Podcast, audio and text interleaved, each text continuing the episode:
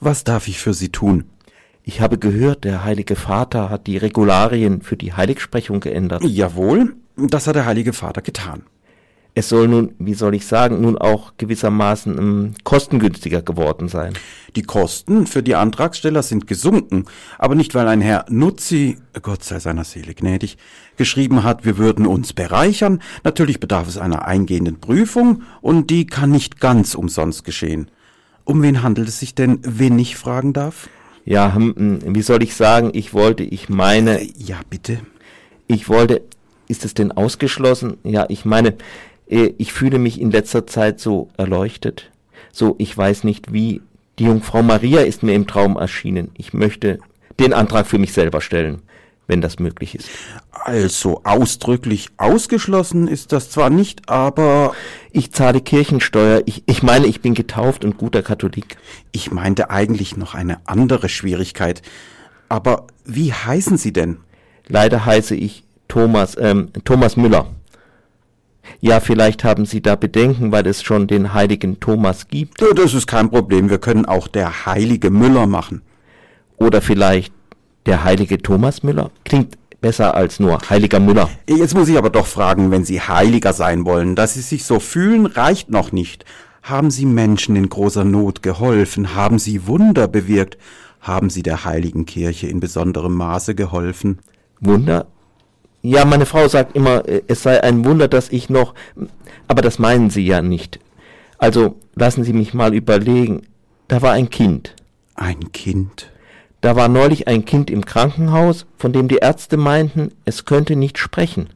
Nicht sprechen? Ja, und ich habe ihm die Hand auf die Stirn gelegt. Und dann hat es gesprochen? Ja, allerdings. Äh, was hat es denn gesagt und in welcher Sprache? Was es gesagt hat, kann ich nicht sagen. Können Sie nicht sagen? Es würde vielleicht die Ohren von Ihrer Exzellenz beleidigen. Na, jedenfalls hat es gesprochen. Dafür brauchen wir natürlich einen Beweis, am besten durch Zeugen, die dem Wunder direkt beigewohnt haben oder aus erster Quelle davon gehört haben. Plus zwei Gutachten, dass das kein natürlicher Vorgang war. Die Gebühren für die Anerkennung eines Wunders konnten wir leider noch nicht senken. Das betrifft nur die Seligsprechung und die Heiligsprechung an sich die gehen ja extra.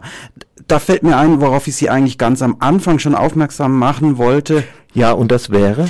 Das wäre, dass eine Heiligsprechung ja nicht sofort erfolgen kann. Ich weiß, Sie brauchen etwas Zeit. Früher waren das mal 400 Jahre, aber heute geht das doch auch sehr viel schneller. Ganz so lange wie im Mittelalter brauchen wir wirklich nicht mehr, aber das meine ich nicht. Was meinen Sie denn? dass eine Heiligsprechung normalerweise eine Seligsprechung voranzugehen hat. Dann machen Sie das halt. Äh, das kann ja nicht so teuer sein wie eine Heiligsprechung. Das Geld ist hier weniger das Problem für Sie. Was dann? Die Seligsprechung garantiert Ihnen durch den Mund des Heiligen Vaters, dass Sie von Gott unter die Seligen im Himmel aufgenommen worden sind. Das geht nur nach Ihrem Tode kann man nicht äh, eine Ausnahme machen und die Heiligsprechung vorziehen? Ich meine, ich hinterlege gerne die Gebühren für die Seligsprechung und eigentlich folgt ja aus der Heiligsprechung auch, dass ich unter die Seligen aufgenommen werde. Da brauchen Sie sich ja keine Sorgen mehr zu machen. Nein, geht nicht. Erst selig und dann heilig. Wir haben strenge Vorschriften.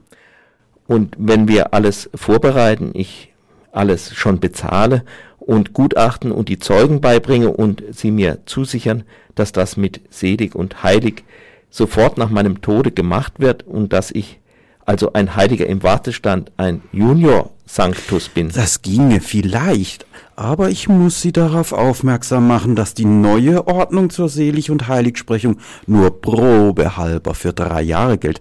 Danach können die Gebühren wieder steigen. Daher möchte ich Sie darauf hinweisen, dass Sie sich am besten damit beeilen, alle Voraussetzungen für die Seligsprechung auch bald zu schaffen.